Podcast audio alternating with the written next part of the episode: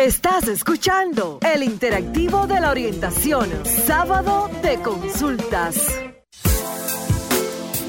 Señores, feliz tarde, feliz tarde. Bienvenidos a esta gran experiencia que se llama Sábado de Consultas, el interactivo de la orientación a través de Sol 106.5, la más interactiva. Como siempre, cuento con la presencia de Marta Figuereo, la bellísima, que en cualquier momento se conecta con nosotros, está muy sacrificada en las carreteras de nuestro país. Denisa Ortiz y Ricky Michelle Presbot. ¿Cómo está usted, Denisa Ortiz? Muy bien, Carlos, Ricky, contentísima de estar nuevamente en otra entrega del más interactivo de la orientación Sábado de Consultas. Hola, Ricky Michelle. Buenas tardes, Carlos, Denisa y mi prima que está, como dice Carlos, sacrificada en las, en las autovías del gran este de República Dominicana. Hoy en un sábado, jóvenes, que parece sábado de cuaresma. Sí, sí. ¿Verdad? El sol como que pinta playa, pinta Semana Santa. Eso fue como el aviso de que ya se acerca la semana mayor, ¿verdad? Prepárense. así es. Nosotros establecemos un puente de contacto entre los amigos oyentes y nuestros invitados que cada sábado nos acompañan. Hoy tenemos una conversación muy interesante con un doctor especialista en emerciología, ¿verdad? De emergencia. O sea que es un área eh, que nosotros cuando comenzamos a investigar sobre ella nos dimos cuenta de que no es tan sencillo, de que no es cualquier, no es cualquier médico que se puede colocar al frente de una emergencia. Como bien dice Ricky Michel, no solamente se siente sábado de cuaresma, también la intensidad en el tránsito continúa. Y algo que me llama la atención y me preocupa, y no sé por qué a las autoridades que tienen que ver con eso, lo siguen dejando pasar por alto. Eh, usted que quizás no ha tenido la desdicha, y espero que no la tenga, de tener un accidente de tránsito en el cual se ve involucrado un motorista, eh, quizás no entenderá el mensaje o, lo que significa verse en esa situación, expuesto a esa situación. Cada vez es más preocupante que en presencia de los agentes de la DGCET, uno ve que para los motoristas, eh, la mayoría de ellos, el rojo es verde y el amarillo es verde. Y el verde también sigue siendo verde. O sea, no lo respetan bajo ninguna circunstancia. Además de que en cualquier momento usted doblando en una intercepción se encuentra con un motorista que viene en vía contraria y calibrando el motor. Es bueno que usted sepa que aunque las autoridades eso lo están dejando pasar por alto y que no han tomado medidas en esa, usted debe tener cuidado y debe estar económicamente preparado por si le llega a tener en algún momento un accidente con un motorista y hay una lesión, sepa que usted va a terminar cubriendo con sus bolsillos eh, las consecuencias de todo lo que esto se derive. Además también del inconveniente, y ojalá que nunca le ocurra si fallece esa persona, la demanda que le viene a usted encima por parte de una estructura de abogados que está conformada y que comienza su labor desde las mismas áreas de las salas de emergencia de los hospitales o de las clínicas, pero sobre todo de los hospitales, que terminan entonces haciéndole la vida a usted imposible. O sea que uno ve esas peripecias, uno ve esa travesía, pero no sabe que las consecuencias que se tenga de un impacto, de un accidente por esa condición, usted será el que termina pagando las consecuencias y la intranquilidad que todo esto le genera. Así es. Bueno, en mi mirada, yo quiero hablarle de algo que para muchos es positivo, para otros es muy negativo y es que nuestro amigo y ese emprendedor tecnológico, Elon Musk, está trabajando desde hace ya prácticamente un año, está a las puertas de hacer lo que le llaman el, producto beta, es lo que le llaman el Neurolink, que es como un vínculo neurológico a través de un chip que va a permitir que si yo tengo alguna deficiencia física, una limitante motriz, tengo una situación que quiero dirigir un dispositivo, todo lo voy a poder hacer a través de señales que se generarán en el cerebro, ¿no? Generarán un, canal, un vínculo electrónico con el dispositivo, me puede ayudar a provocar una reacción en un músculo, o sea, es bastante complejo lo que se está construyendo en torno a esto. Muchos están criticándolo porque dicen que sería una manera de controlar a la sociedad, porque de repente nosotros que estamos aquí en este cuarto, quinto nivel, podrían decirnos, mandarnos una señal que diga, bueno, salta, no tengas miedo y cometamos algún tipo de suicidio. Hay algunas películas de ficción, pero una ficción que cada vez se va acercando más a la realidad que habla de esto. Y me llamó mucho la atención y quería compartirlo con nuestra plataforma de oyentes, de, la audiencia que nos sigue a través de los diferentes medios de comunicación que, con los cuales conectamos.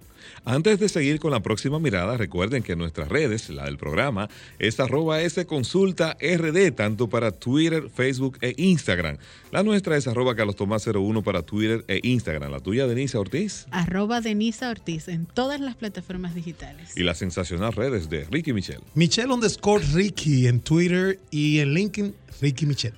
Bueno, entonces vamos con tu mirada, Denisa. Antes de, tu mirada, tú mencionabas las películas de ciencia ficción. No recuerdo cuál es el título de una película que la trama se trataba de que la humanidad tenía que luchar para comprar tiempo. Correcto. Y entonces eh, tenían como una especie de códigos de barra que tenía la persona que, bueno, tenían que cuidarse de no ser asaltados porque si te lograban tocar en contra de tu voluntad la barra que contenía tu tiempo, entonces ese tiempo se le transfería a la persona. Y la lucha de la humanidad era por ganar tiempo. bueno, esa película es el cantautor Justin Timberland, que es el, como el actor principal. Muy interesante el concepto ¿eh? y profundo. Sí, así es. Tu mirada, Denise. Bueno, pues hoy les traigo una mirada como siempre tecnológica, pero de mucho interés para nuestra población y sobre todo para aquellas personas que suelen olvidárseles sus contraseñas. Pues les cuento que para nadie es un secreto que todos los, los eh, espacios y demás recomiendan, o los especialistas en informática, nos recomiendan que nuestras contraseñas en las diferentes áreas no sean las mismas. Es decir, utilizar diferentes contraseñas en cada una de las aplicaciones que nosotros tengamos. Pero pongo a, no, lo, lo llevamos a la práctica y decimos, bueno, si tengo 20 redes, en 20 redes, 20 contraseñas diferentes, wow, recordarlas es casi imposible. Pues les cuento una muy buena noticia que nos trae la nube Dropbox y es que a partir de abril, Dropbox Password, que es una, valga la redundancia, un servicio que ofrece la misma compañía, ellos que en el día de hoy es pago, o sea, para yo utilizar este servicio tengo que pagar, a partir del primero de abril será completamente gratuito. En ese sentido, todos los servicios que yo asocie a esta, a esta unidad, que es Dropbox Password, eh, me permitirá guardar mis contraseñas lo que más me llama la atención es que es de una forma intuitiva y fácil de, usar, lo que permite almacenar todas las contraseñas que nosotros coloquemos dentro de la plataforma a un tiempo espacio. Muchas personas dicen, bueno, mis contraseñas van a estar en un servicio que me puede ser hackeado. Según los expertos, según los expertos, esto tiene una forma segura de guardar las contraseñas, ya que al ser intuitivo no permite que sea filtrado ni descodificado, sino que la misma persona que tenga la conexión y el acceso será el único que podrá acceder a ellas. Vamos a ver, como dice Carlos, entre el dicho y el hecho, vamos a ver qué tal. en materia de tecnología, es bueno siempre uno finalizar diciendo por ahora, Así porque siempre los creativos van a encontrar la forma de vulnerar los controles. De hecho, eh, uno ve que por más controles que se establecen a partir de la identificación de los riesgos, independientemente de eso, siempre los creativos van a encontrar la forma de cómo vulnerarlos. Un dato importante antes de irnos a nuestra nuestra próxima pausa y es eh, que hay señales de recuperación en la economía de Estados Unidos. Una vez se ha ido estado avanzando con el tema de la vacunación masiva, pues hemos visto cómo de repente las reservas en los restaurantes, hoteles, ha ido en aumento. De igual forma también las ventas de los boletos aéreos. Los consumidores están más dispuestos, señores, a invertir y gastar en experiencias como viajar, como eh, tener más tiempo de calidad que en cualquier otra cosa. Así que las áreas de negocios que fueron impactadas por la pandemia, como restaurantes, como gimnasios, como spa, la misma cadena hotelera y la industria turística en sentido general, pues están teniendo un cierto repunte a partir de la confianza que está generando el tema de la vacunación en los Estados Unidos y también se le suman los estímulos económicos que eh, la Reserva Federal ha estado inyectando en la economía norteamericana. Carlos, solamente colindar rápidamente contigo, que es genial lo que acabas de decir. Y a propósito de esto, la empresa Uber y la empresa Lyft la menciono mucho porque son las empresas que ahora mismo en términos de transporte en Estados Unidos manejan todo lo que es el transporte independiente. Están creando lo que le llaman un bono de reenganche, tanto para el usuario como para el proveedor o su socio interno, que son los conductores, precisamente por lo que menciona Carlos. Ellos le están diciendo al conductor, mira, te voy a, vincular con 500 dólares para que comiences a trabajar de nuevo, porque los aeropuertos, los restaurantes, los bares, los centros comerciales están con una demanda consistente eh, que cada vez se está desbordando más. De hecho, hicieron, cuantificaron que cada 2 millones de ciudadanos que se vacunan en Estados Unidos significa 3% de crecimiento en la demanda real de, de bienes y servicios especializados a nivel interno.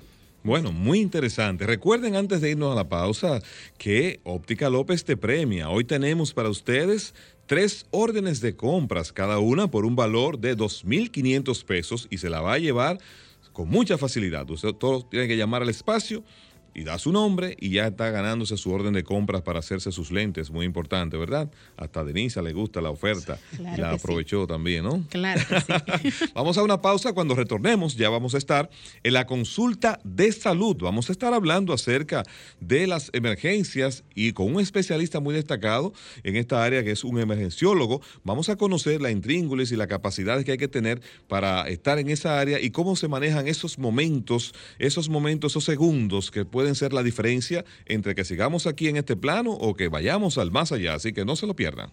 Estás escuchando Sábado de Consultas por Sol 106.5, la más interactiva. En Sábado de Consultas, cápsula de marketing. Año tras año, durante las primeras semanas de diciembre, Phantom adelanta cuál será el color del año para el año siguiente. El anuncio es una de esas noticias curiosas que tienen un cierto eco, pero sobre todo es, y aquí lo que nos interesa, una ventana para comprender el estado anímico de los consumidores y para adelantarse a sus expectativas. Este año, Phantom ha elegido dos colores del año bastante asépticos y no muy rompedores. Son el Phantom 175104, un tono de gris, y el 130647, un amarillo iluminador. Se trata, según Phantom, de un matrimonio de color que transmite un mensaje de fortaleza y esperanza. En sábado de consultas, cápsula de marketing. En sábado de consultas, cápsula de salud. ¿El COVID-19 tiene olor? Esa es una respuesta que solo nos podría dar con exactitud un perro. La capacidad olfativa de una de nuestras mascotas preferidas se ha convertido en otra herramienta para combatir la pandemia del COVID-19, que ya ha causado más de 20 millones de contagios y un millón de muertes en todo el mundo. En países como Finlandia, Líbano, Argentina, Chile, Alemania, Estados Unidos, Colombia y México, las autoridades están entrenando canes para que puedan detectar si las personas están contagiadas con el nuevo coronavirus. En sábado de consultas, cápsula de salud. Estás escuchando el interactivo de la orientación, sábado de consultas. En sábado de consultas, consulta de pronósticos. Retornamos al interactivo de la orientación. Tiene Ricky Michel un mensaje. Bueno, eh, como decía, ¿quién era que decía? Nosotros nos debemos a nuestra audiencia. Tito Campuzano era que decía. Bueno, quiero saludar a un hermano, amigo, un emprendedor y un seguidor de este programa, mi gran amigo Gaby Núñez, que va rumbo a buscar a un familiar, que Dios lo lleve en esa carretera y está conectado con esta plataforma. Saludos para Gaby. Bueno, nos sumamos a él también, a nuestros saludos a él y a todos los amigos oyentes que cada sábado, pues de una a dos de la tarde, hacen este espacio en su agenda para compartir con nosotros y escuchar sábado de consultas a través de la radio o las redes sociales, no solamente en República Dominicana, sino también en muchos lugares del mundo. Eh, recuerden, vamos ahora entonces a la consulta de salud. En sábado de consultas, consulta de salud. Sin salud no hay felicidad ni economía familiar que resista y es por eso que nuestro espacio se enfoca en la orientación. Vamos a conversar ahora en el interactivo de la orientación con un especialista médico de un área muy sensible y en donde cada segundo cuenta para mantenernos con vidas. Nos acompaña el doctor Franklin Gómez Rivas, médico emergenciólogo. ¿Cómo está usted, doctor? Feliz tarde. Gracias por estar con nosotros. Bien, muy bien. Buenas tardes a todo el elenco y a sus radioescuchas.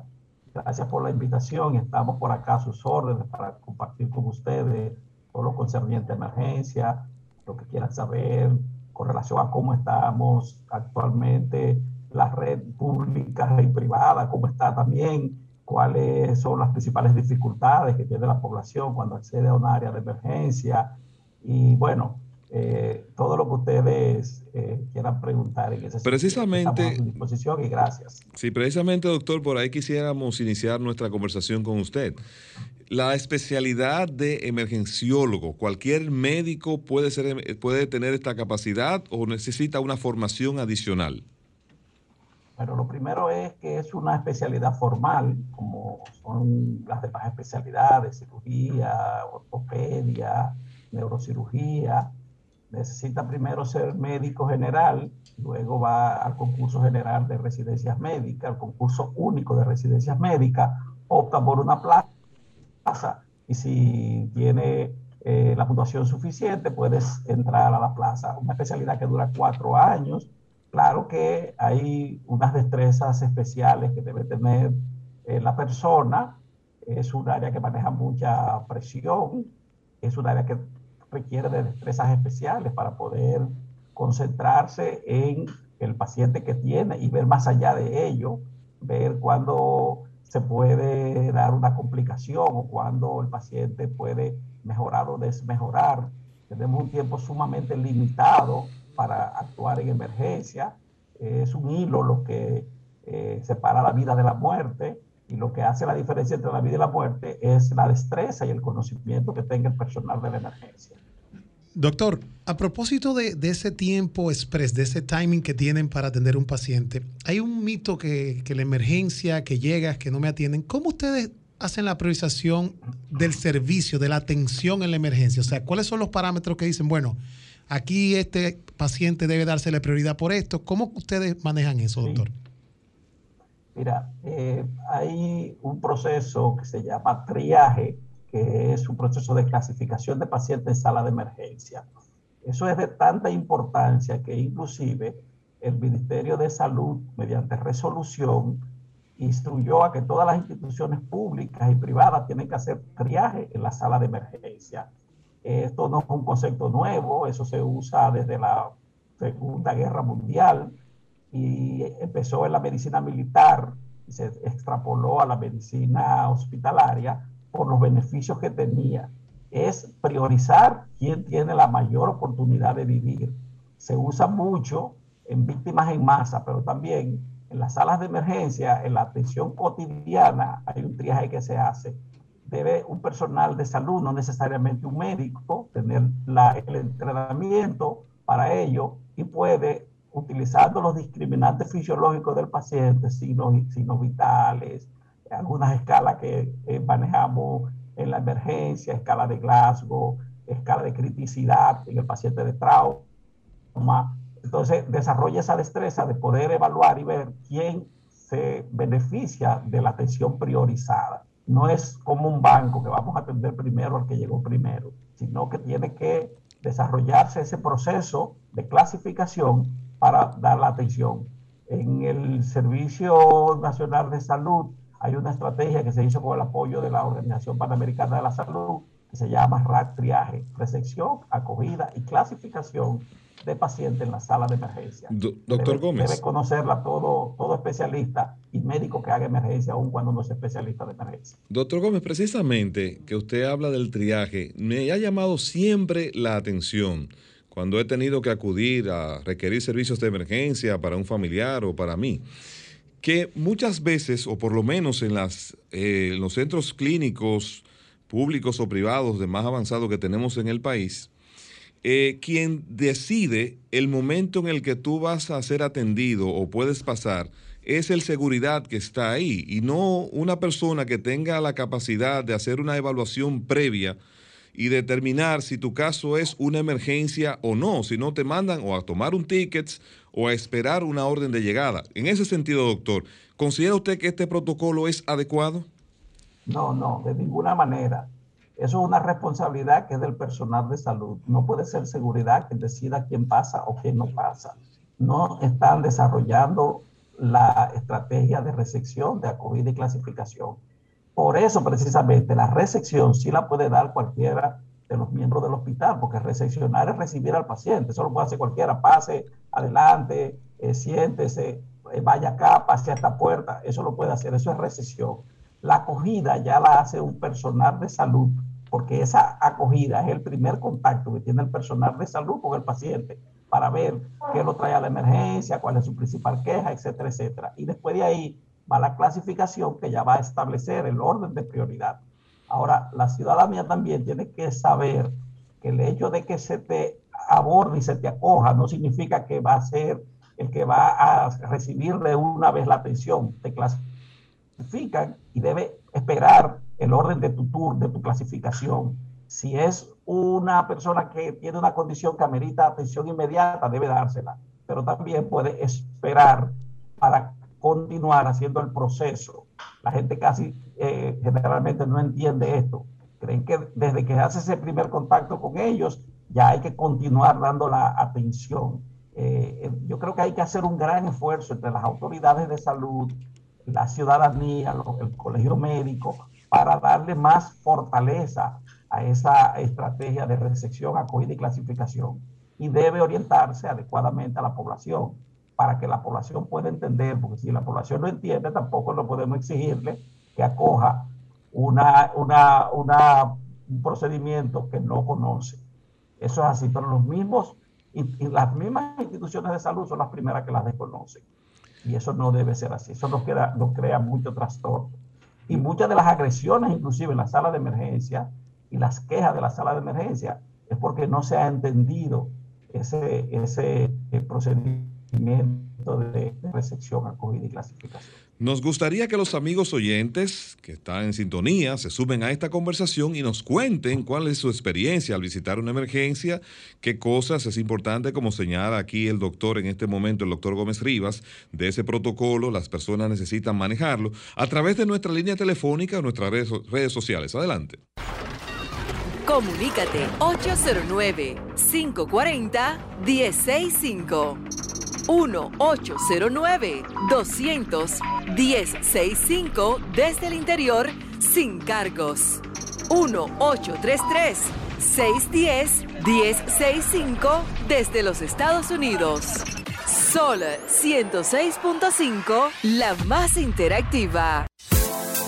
Continuamos en esta interesante conversación con el doctor Franklin Gómez Rivas, médico emergenciólogo. Si usted tiene una experiencia, alguna pregunta acerca de cómo usted evalúa y percibe el servicio de, las de emergencia en nuestro país, pues usted nos puede llamar. Mientras tanto, Denisa tiene una inquietud. Así es, doctor, buenas tardes. ¿Cuáles servicios de salud puede cubrir un emergenciólogo? Mira, eh, todo lo que sea emergencia, no importa cuál sea el, el área. Por ejemplo, los emergenciólogos, por eso precisamente la, especialidad dura cuatro años, porque es una especialidad que es transversal a, todo, a toda la atención en salud. Si es un paciente clínico, debemos eh, atenderlo, abordarlo, atenderlo, estabilizarlo.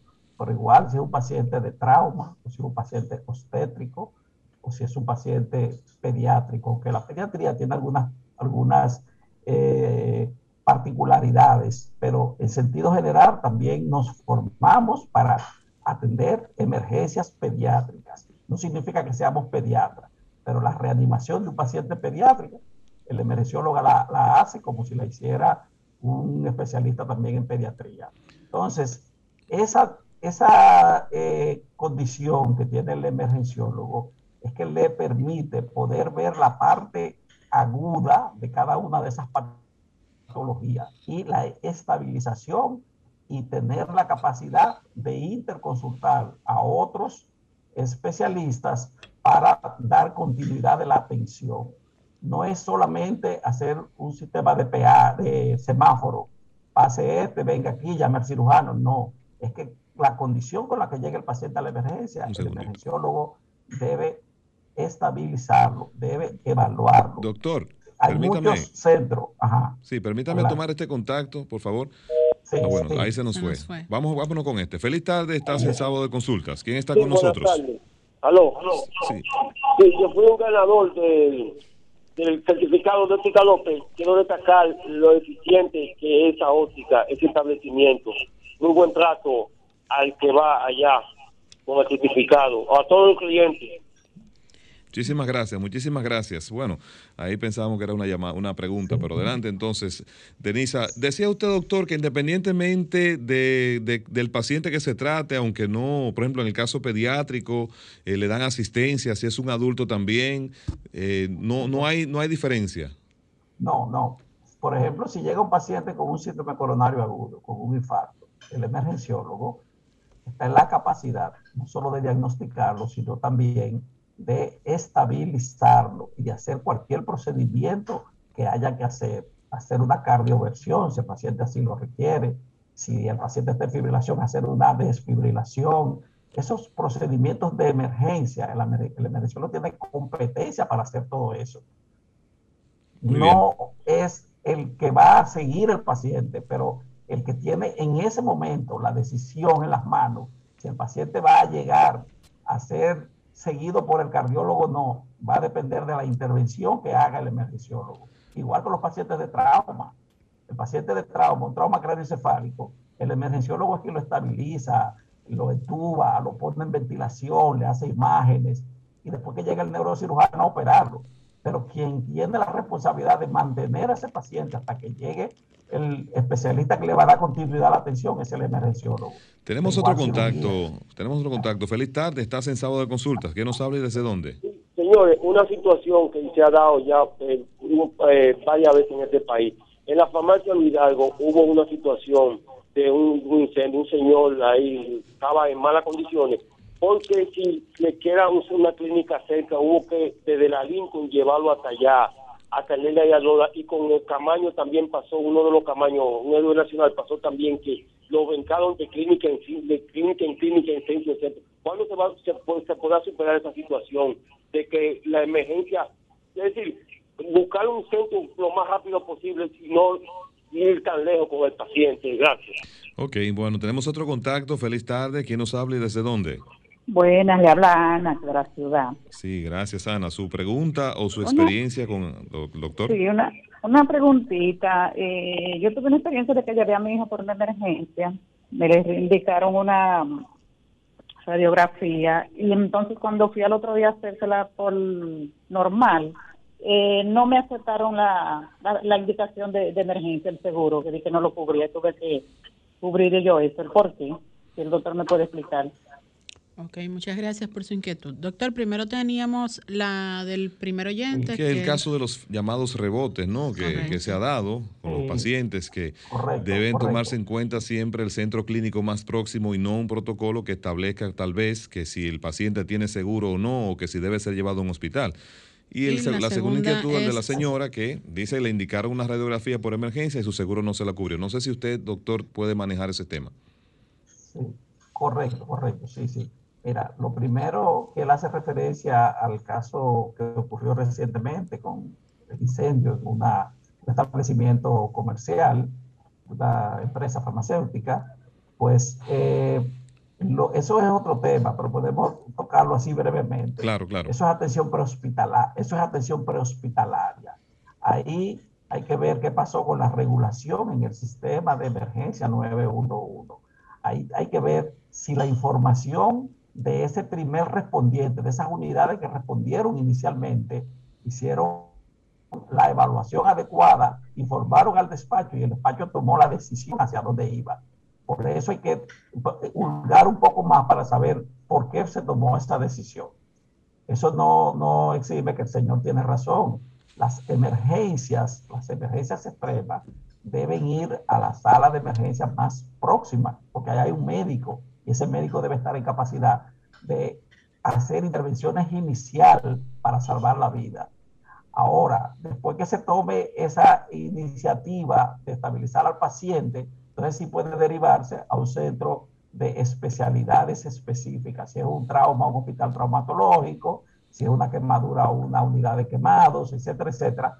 Pero en lo inmediato necesitaba un profesional de la salud en una sala de emergencia que tuviese la capacidad de estabilizar el paciente y derivarlo a un hospital de mayor complejidad.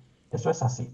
Con relación a lo que la señora dice, bueno, esos son unos pleitos con los seguros, las, empresas de seguro, con las instituciones de salud, el personal médico, porque ya los pacientes lamentablemente han dejado de ser de los médicos. Ahora los pacientes son de las aseguradoras. Las aseguradoras que le dice a dónde puede ir, las aseguradoras que le dice si, si con qué médico se va a atender, la aseguradora que te da un código para que ver si tú puedes o no puedes ver ese paciente, que está completamente distorsionado. No debe ser así.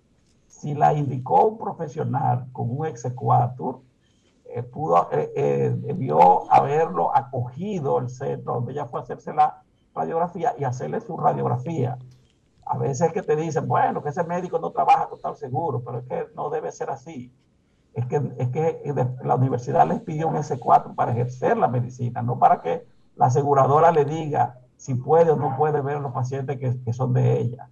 Eso, eso es un tema también que ustedes deben eh, hacer un panel en algún momento para que debatan ese tema. Claro, claro. Porque los pacientes deben ser del personal médico, de los médicos, no de la aseguradora. El paciente tiene autonomía y tiene, debe tener libertad de ir donde quiera. Y esa aseguradora tiene que cubrir los costos de ese paciente, los costos de esa intervención, independientemente de que eh, sea de su staff o no ese médico que le dio el servicio pero eso es otra cosa. Doctor, a propósito del médico, del rebote que hablaba Carlos y de estas situaciones que se han dado de nuestros oyentes que han mencionado, a la hora de reclutar el personal que va a trabajar en emergencia, ¿cuáles son esos protocolos que se siguen en cuanto a la experiencia, eh, las habilidades? Porque hay mucha crítica en esto, tanto en el sector público como privado, del personal que trabaja en emergencia. Mira, déjame decirte, en defensa un poco de los médicos que trabajan en emergencia, que el médico en la mayoría de las veces comete esas, esos desliz por proteger al centro de salud a donde está laborando. Porque si yo recibo un paciente en la sala de emergencia donde yo trabajo y no hay hay espacio físico allí. Ese paciente debe permanecer ahí hasta tanto el centro le coordine la derivación a otro centro. No puede decirle al paciente, mira, aquí no hay espacio, busca para dónde irte. Y mucho más si es un problema administrativo. Si es por un problema administrativo de cobertura que no cubre, eso no es problema del médico que cubra o no cubra. Eso es un problema que tiene que resolverlo el centro donde está el paciente y la aseguradora, si tiene seguro, del, del usuario. Y si no tiene seguro, es una responsabilidad del centro dar atención de emergencia, porque así lo consagra la Constitución de la República. Es un derecho inalienable la atención médica, sobre todo la atención de emergencia. Entonces, yo independientemente, a mí no me interesa si tiene o no tiene seguro. Yo tengo que atender al paciente. El problema si tiene o no tiene seguro no es mi problema. Es un problema administrativo que lo tendrá que resolver el centro. Y si tiene seguro con la aseguradora del paciente. Y si no tiene seguro, entonces, garantizarle la salud a ese paciente, su estabilización en emergencia y después el centro se ponga de acuerdo con los familiares o con el paciente cómo van a cubrir esos costos. Pero el médico, la responsabilidad es de prestar atención médica. Entonces, muchas veces, por complacer al centro, no hacen lo que tienen que hacer y comprometen su... eh, eh, eh es un compromiso entonces que hace el, el, el médico ahí de, deslealtad a su profesión. Es, una falta de ética que hace el centro que el médico, por complacer los asuntos administrativos, cometa. De manera que eso también depende mucho de la personalidad que tenga el médico.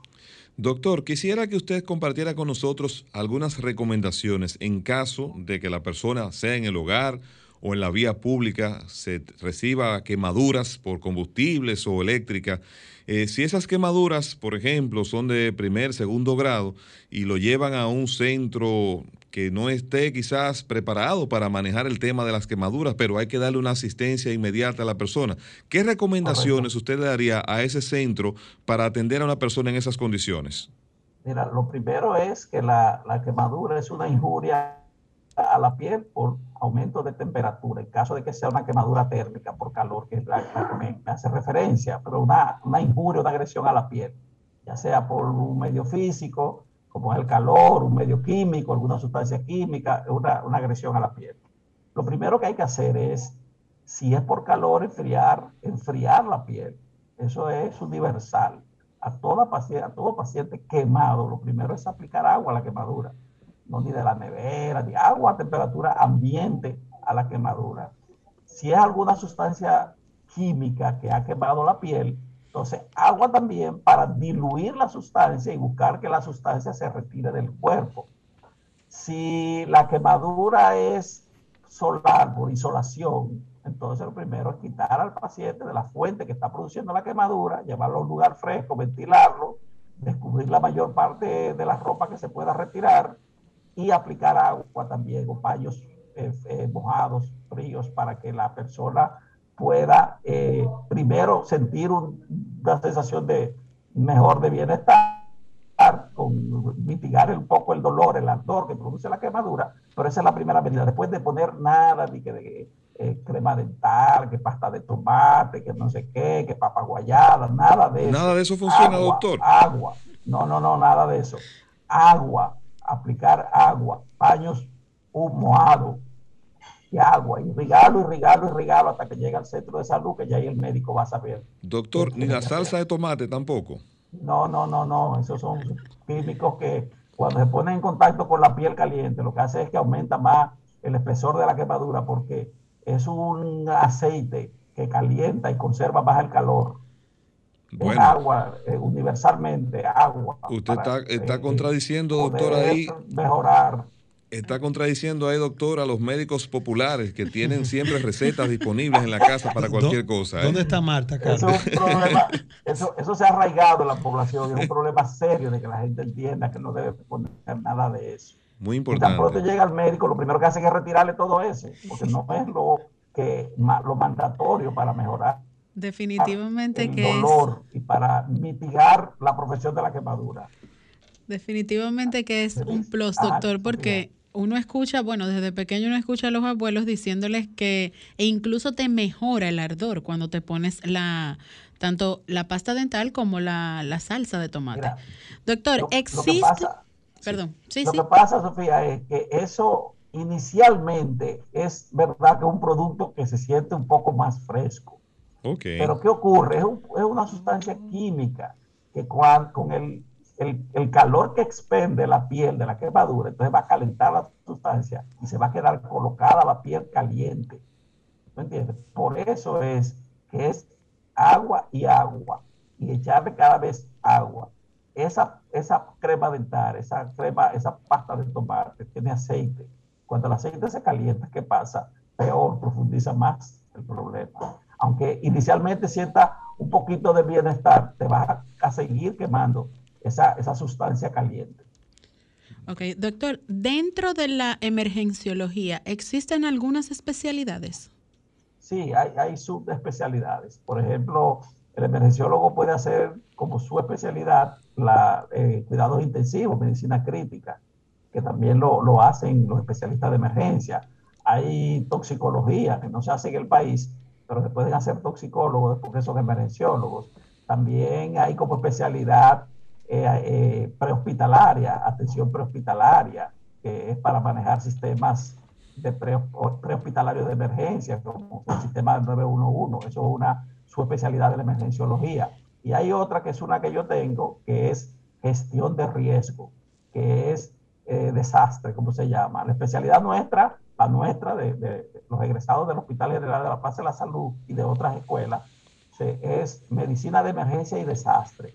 Pero en adición a eso, hay una maestría en gestión de riesgo, una maestría que profundiza más el tema de desastre, que tuvimos la oportunidad de hacer en la Universidad de San Carlos de Guatemala. Entonces, algunas se hacen en el país, otras no, pero sí hay sus especialidades. Y es importante, ¿ustedes saben cuántos emergenciólogos hay en el país? No, no, ¿cuántos hay, doctor? ¿Cuántos hay? Él se ríe. Ya tenemos 438 emergenciólogos a la fecha. Para una población. Egresado. O insuficiente de casi 10, casi 12 millones de, habitantes. Doctor, en ese mismo puntito ahí, eh, de acuerdo a su experiencia, ¿usted entiende que las emergencias en República Dominicana están preparadas para manejar casos de personas que estén bajo los efectos de sustancias controladas o alcohol? Sí, porque eso, eso sea, eso es el pan nuestro cada día, desde hace mucho tiempo, con la misma idiosincrasia del dominicano, las mismas costumbres de tomar y, llegar intoxicado con alcohol. Desde que no había especialistas, pues los médicos general manejaban esto. Claro que han habido eh, transformaciones y cambios en el manejo de estos pacientes, que no es lo habitual que hacían los médicos generales, engancharle una solución con un complejo B y eso. Eso es más, más complejo de ahí. Es, eh, son medidas más eh, tecnificadas y profesionales que hay que hacer, pero por lo menos lo, lo hacen y, y, han salvado muchas vidas esos médicos generales que trabajan en la emergencia manejando pacientes con intoxicación eh, alcohólica o por sustancias. Hay, lo que se conoce como toxidromos, que son signos y síntomas que te sugieren al llegar un paciente intoxicado a la sala de emergencia cuál es el producto responsable de la intoxicación. Entonces, uno desarrolla destrezas y habilidades en esos toxidromos, buscar esos signos y síntomas. Tan pronto tiene el indicio de cuál es el producto, acude al antídoto correspondiente para controlar esa intoxicación.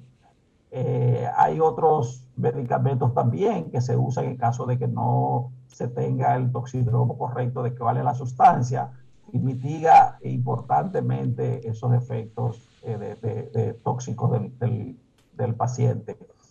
Eh, otra cosa también es con relación a los pacientes que llegan a la sala de emergencia con agitación el paciente psiquiátrico. Eso el emergenciólogo también lo maneja de manera eh, muy, muy bien. En una ocasión tuvimos en un programa que nos entrevistaron conversando, inclusive había un psiquiatra en el, en el programa, y, y, él admitió que los emergenciólogos manejaban de manera muy adecuada las crisis, las crisis psicóticas en la sala de emergencia, las crisis agudas, porque eso es un tema del, del especialista, del psiquiatra. Pero ese paciente que te llega con agitación psicomotriz, producto de una condición psiquiátrica, el emergenciólogo también la maneja con, mucha facilidad. Perfecto. Doctor, es bueno hacerle de conocimiento a esos estudiantes de medicina que aún no han decidido su especialidad, ¿qué es SODOEN? Ah, sí, SODOEN es la Sociedad Dominicana de Emergenciología. La Sociedad Dominicana de Emergenciología, que es la sociedad que nos agrupa, que somos miembros de la, de la sociedad, y yo tuve el placer y el privilegio de ser su eh, presidente en un, en un periodo tiene un capítulo para los estudiantes. Los son grupos de interés en medicina de emergencia. Las universidades, con el apoyo de SODOEN, forman esos grupos para estudiantes que no han decidido cuál especialidad van a hacer. Y entonces la, la sociedad nuestra, SODOEN, le da la orientación para que el que eh, le interese la medicina de emergencia, poderlo orientar desde eh, esa formación universitaria.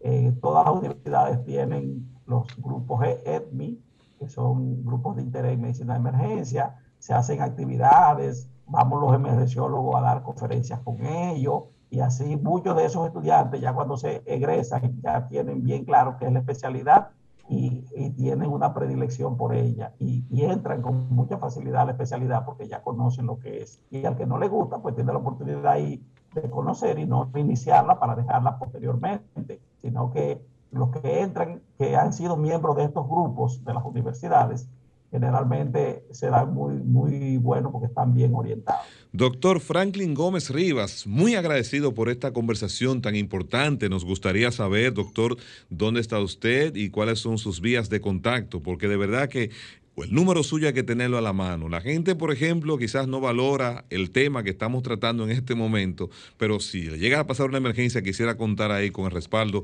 de un profesional de su calidad.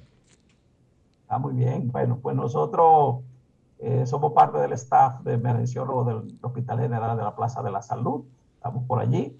Yo coordino también la residencia de emergencia de la Plaza de la, Salud. Soy el coordinador de, de los médicos que están en formación ahí en la emergencia y estamos en la red eh, pública, en el Hospital Traumatológico Ney Arias Lora, como gerente de la sala de emergencia del Hospital Traumatológico Ney Arias Lora.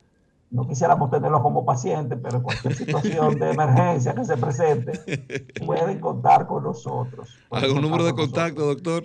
Eh, sí, sí, 829 979-4073. Ahí estamos a sus órdenes. Bueno, muchísimas gracias, doctor, que haya reservado ese espacio un sábado, siempre con muchas cosas. Me imagino que su teléfono debe estar ahí explotado, pero es importante poder conversar y que los amigos oyentes tengan una idea y valoren sobre todo lo que es la labor de emergencia y sobre todo su gran calidad profesional, doctor, que vuelvo y lo reitero, es eh, sencillamente estupenda. Muy agradecido. Muchísimas gracias y estamos a sus órdenes. Bueno, nosotros vamos a nuestra próxima pausa y cuando retornemos continuamos con más del interactivo de la orientación, sábado de consultas. Estás escuchando el interactivo de la orientación, sábado de consultas. En sábado de consultas, consulta de pronósticos. ¿Cómo anda el clima con Denise Ortiz? Bueno, Carlos, pues tal y como ustedes decían al inicio del espacio, ya se siente Semana Santa. Hoy presenciamos desde las 5.37 de la mañana el inicio de la primavera. Justamente hoy, 20 de marzo, inicia la primavera. Y esto no solo se caracteriza por la similitud del nuevo surgimiento de las hojas, de las flores, sino que también la duración del día y de la noche son similares. Todo el mundo me decía el viernes, wow, ¿sentiste que hoy a las 6 de la madrugada ya el sol estaba afuera? Días anteriores uno veía que todavía a las 6 de la, de la madrugada estaba como oscuro. Pues les cuento que ya a partir de hoy todo va a cambiar y ya vamos a tener la, eh, a partir de las 6 de la madrugada ya vamos a tener la presencia del sol. También recalcar, Carlos, que hoy es el Día Mundial de la Felicidad. ¡Wow! Muchas felicidades entonces. Y felicitar a todos los panaderos dominicanos, porque también es el Día del Panadero, Día Nacional del Panadero. Esas personas que, ese sacrificio que hacemos a diario. Pero entrando en materia de clima, les cuento que durante todo este fin de semana vamos a estar presenciando un cielo parcialmente soleado, nubes dispersas, no tendremos la presencia hasta el momento de alguna intervención de lluvia, sí un sistema de alta presión, lo que estará provocando algunos, eh, bueno, intenso sol y consumir mucha agua, porque debido a la inestabilidad que la humedad va a estar provocando en estos días, vamos a sentir que nuestro cuerpo va a necesitar este importante líquido. Pero recalcar que a principio de semana se prevé se prevé un cambio en las condiciones del tiempo, lo que probablemente tendremos la incidencia de aguaceros, tronadas y un ligerito cambio de clima que puede llamarse lo que aquí le dicen frente frío. Por el momento estamos en calor, pero el lunes, como República Dominicana es tropical, tendríamos quizás la incidencia de aguaceros y tronadas dispersas. Nos están dando un extra todavía con el clima. Así es. Les recomiendo durante este fin de semana usar unos chorcitos y unos, unos flags ahí para entretenernos, pero el lunes. la factura. actívense con sus, eh, sus tenis, preferiblemente. Así que les reitero, se prevé, todo es una probabilidad. Así es. Hasta aquí, Carlos, el clima. Bueno, vamos entonces a la próxima sección.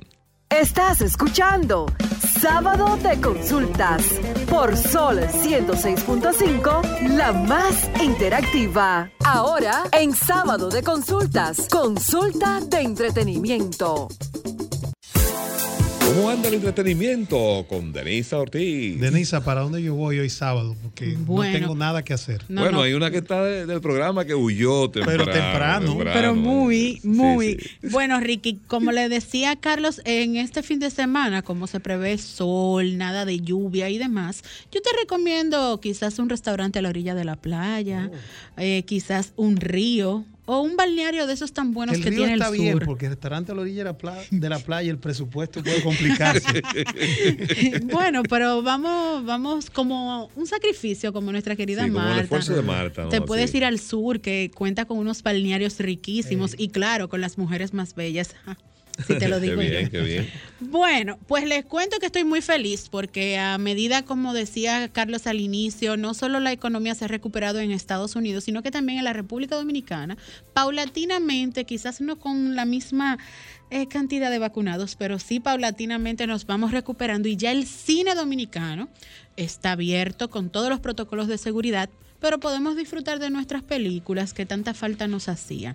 Hoy le traigo La Llaga y el último dragón. Esto es una película familiar que la podemos ver con los niños, a los niños que tanto me escriben, ¿por qué no hay películas para nosotros? Pues les cuento que esta trata sobre la fantasía de un dragón, Raya, y estos se tienen que sacrificar para salvar la humanidad.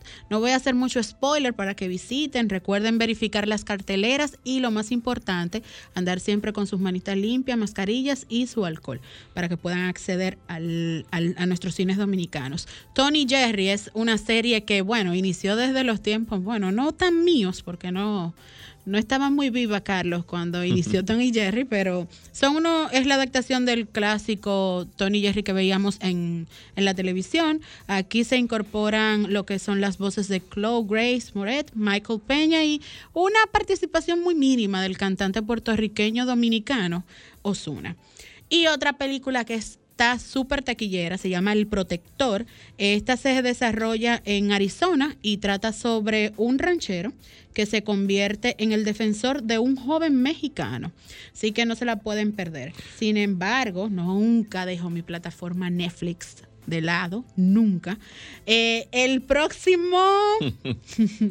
Carlos solo se ríe. No, es que Netflix ha desplazado los cines a nivel mundial. Así o sea, las es. suscripciones a la plataforma streaming han, eh, bueno, han colapsado prácticamente la industria de los cines. Y otro amigo que se ha sumado es Disney Plus, que ya, según me han contado, tiene alrededor de más de 10 millones de suscriptores, que al inicio ustedes saben que el Netflix lo superaba por mucho. Sí. Eh, ya está en, dentro de la plataforma Netflix la película El campamento de mi vida. Es una película que les recomiendo verla en familia. Se trata sobre un acto de fe eh, que no solo nos motiva la fe, sino también el amor, lo edificante y lo más importante, eh, recrear esos valores de, los que tanto hoy en día carecemos. Pero a partir del día 5 de abril estará en la plataforma Reunión Familiar. Esto es una serie que consta de tres temporadas y la tercera estará disponible a partir del 5 de abril. Se desarrolla en un pueblito de Seattle llamado Georgia. Y ahí nos presenta sobre la historia de lo que es el sur profundo dentro de esa ciudad. Denisa, a propósito de esas series que están seguidas, rápidamente Billions ya empezó la grabación. ¿Qué? Sí, sí, y van a usar la memorabilia del COVID para estructurar mucho en torno a esta situación de la pandemia. Es bueno decirle a los amigos oyentes que nosotros estaremos haciendo los, estamos haciendo los ajustes correspondientes para también ofrecerles a ustedes una especie de top 5 de los principales libros que están causando la mayor sensación a nivel, ¿verdad?, de, de, de los amigos voraces lectores que quieren saber cuáles son las tendencias y nosotros en ese sentido lo vamos a orientar. Así es, y recordar que a, eh, a propósito del sábado pasado, un oyente nos llamó, Ricky también lo recuerda, que nos solicitó eso y como nosotros nos debemos a quienes nos escuchan, ahí estaremos respondiendo. También lo que siguen las series por Netflix, que este año 2021 pues ha continuado con una con un posicionamiento extraordinario, está la serie Tribus, que es de Euro, Tribus de Europa, es una serie que es muy interesante que habla ahí a futuro de lo que pudiera ocurrir una vez que se produce un colapso tecnológico. Y también está la serie que se llama Un falsificador entre mormones, muy interesante el enfoque que le da la serie al manejo de esta religión y cómo surge. Sé que esto va a generar muchos, muchas opiniones de, eh, en contra, pero el enfoque histórico que le dan y el manejo es muy interesante. Así es, Excelente. Carlos, no me puedo ir, no puedo concluir el segmento sin recordarle a todos nuestros radioyentes sintonizar nuestro espacio Encuentro Informal hoy de 7 a 8 de la noche a través ¿Con quién? de ¿Con quién? Telefuturo Canal 23 para República Dominicana, para Estados Unidos por TV Quisqueya, Optimum 1096, bajo la conducción ¿De de, los periodistas Julio Martínez Pozo y nuestra querida Mildred Charlotte. Bueno, pues nos vamos entonces, señores. Gracias. Hasta el próximo sábado.